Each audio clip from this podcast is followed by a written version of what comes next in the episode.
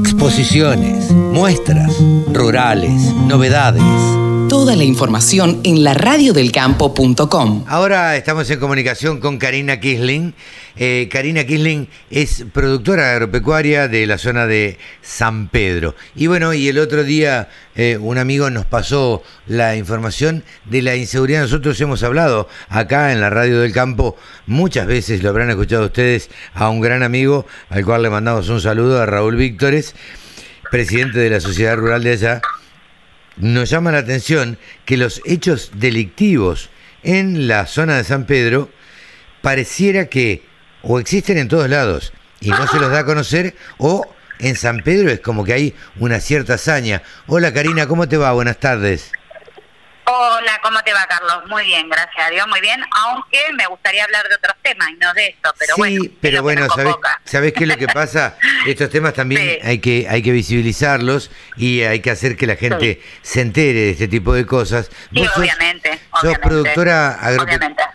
¿O sos productora agropecuaria? en realidad soy y además productora viverista. viverista. Productora viverista, pero vengo de familia de productores agropecuarios. Sí, sí vengo de familia de productores agropecuarios, pero particularmente con mi marido tenemos una empresa y producimos plantas, que somos productores que distribuimos a todo el país, ¿no? De plantas, arbustos, árboles, etcétera. Justamente en, estos días, hoy precisamente en Infobae había una nota eh, que no sé qué premio, no la leí, se habían ganado dos famosos de San Pedro, como son Mónica y César.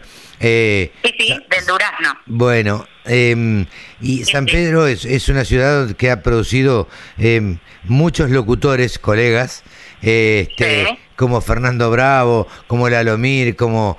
Eh, ay, se me van a borrar un montón y no quisiera, pero bueno, los dos más conocidos. Montes. Estelita Montes, la negra, una amiga, este, Rodolfo Borda, bueno, no sé, hay un, montón, un montón de locutores. Ahora, te pregunto vos como viverista, como casi como productora agropecuaria, porque también se debe considerar como una producción agropecuaria. ¿Por qué crees que hay tantos robos o tanta inseguridad en San Pedro? Porque creo que no, vamos a decir que no le dan ganas, a ver cómo decirlo para que no suene desgraciado para alguien, ¿no? Pero me parece que le están mirando para el costado la gente que tiene que actuar, ya sea la, la política, o el Poder Judicial, que convoca acá a nivel local, ya sea fiscales o, eh, bueno, nosotros dependemos del Departamento de San Nicolás, judicial, criminal, ¿no? Sí, bueno, pero la justicia... Digo, tiene que ver con hasta la policía, que son auxiliares de la justicia. Ustedes reclamaban... Eh, eh, ustedes reclamaban... Sí, pero yo la policía trabajamos en conjunto, nosotros somos autoconvocados y trabajamos en conjunto con la policía.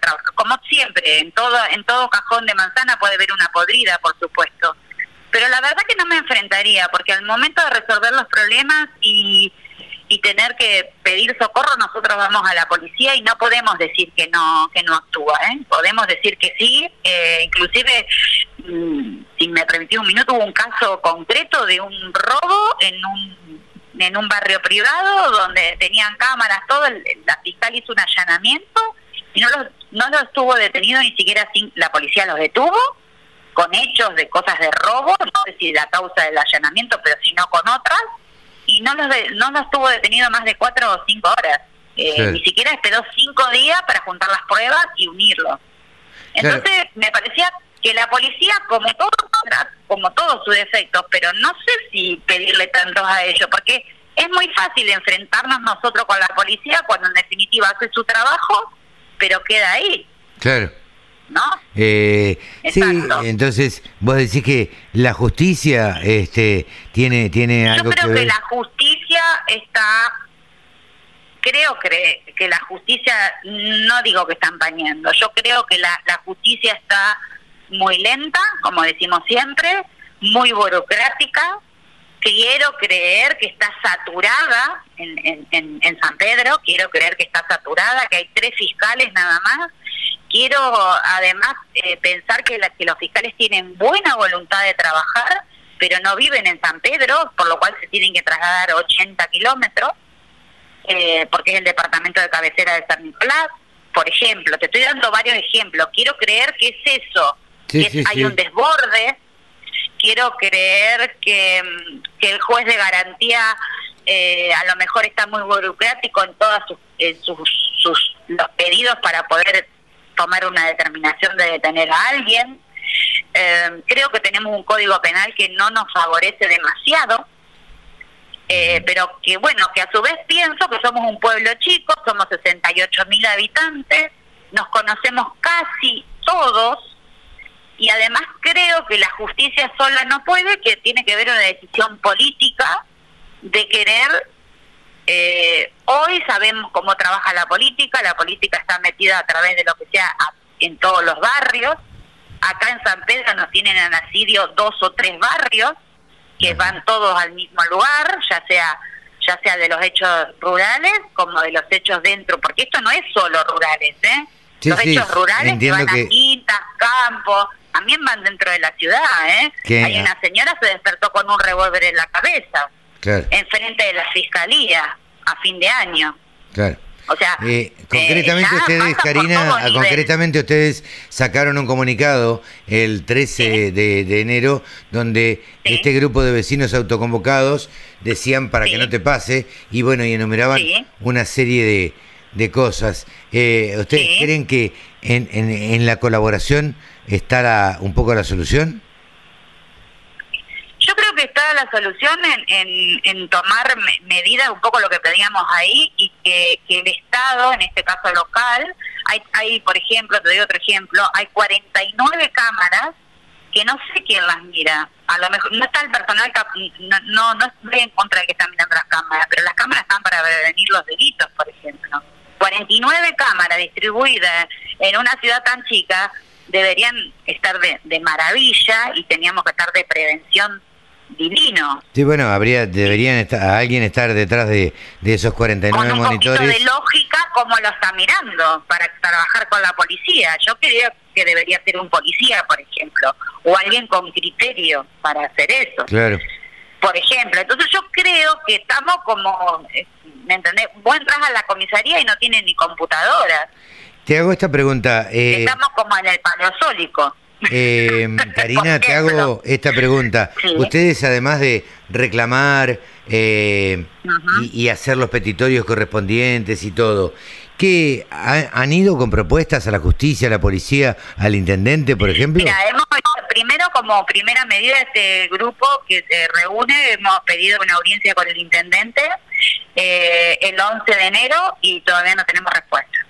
Nos atendieron eh, un grupo de concejales eh, y el coordinador de seguridad que nos escucharon de la problemática. No nos dieron ninguna respuesta. Sabemos que a través de los medios fueron a hablar después el ministro de, Seguridad de la provincia, pero no tenemos nada. Estamos en cero. Eh, lo, más grave, Carlos Noto, es que la gente se está armando, que la gente va a tirar a matar, porque acá los, los asaltos son con revólver en la cabeza, eh, hay una señora que la asaltaron a una estancia, la ataron con alambre, encerraron a un niño de 8 años en un baño, pasan cosas graves, no es un robo al azar o caballo solamente que antes nos fijábamos porque pasaban a caballo y nos cortaban los alambres de los campos. No, se va agravando la situación.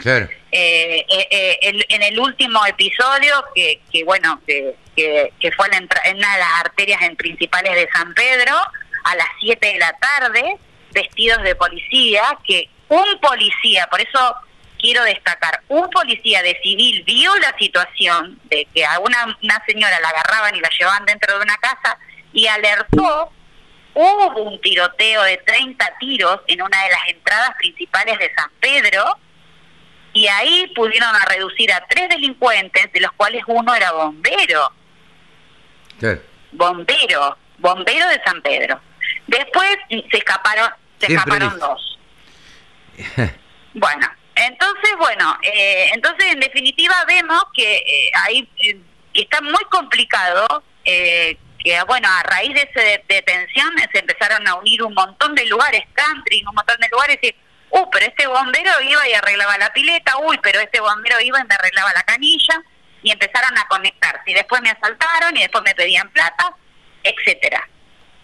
¿Me entendés? Claro. Pero, pero bueno, estamos con esos dos de tres detenidos, no se buscaron a los que se los, los prófugos, no se hicieron rastrillaje, se dan el lujo de que cuando detienen a uno, como no es que lo están buscando por este, por un, no sé, por un control remoto y encontraron una escopeta, ah no, la escopeta no, lo dejamos suelto, etcétera. Estamos haciendo agua en quien tiene que re- cumplir la justicia. Sí, sí. Entonces por eso estamos en, es un pueblo inseguro. Karina, yo les deseo la mejor de la suerte y la verdad es que, Gracias. bueno, van a tener Gracias, que, gracias. eh, que, que, recurrir, seguir recurriendo a la justicia hasta que, bueno, Obvio. ser escuchados Sí, y este y Sí, que sí. y que la justicia actúe, ¿no? Sí, sí, ay, por supuesto. Y que, y que las personas que, que asuman el, el, el rol de tener el cuidado de los ciudadanos, por favor lo ocupen.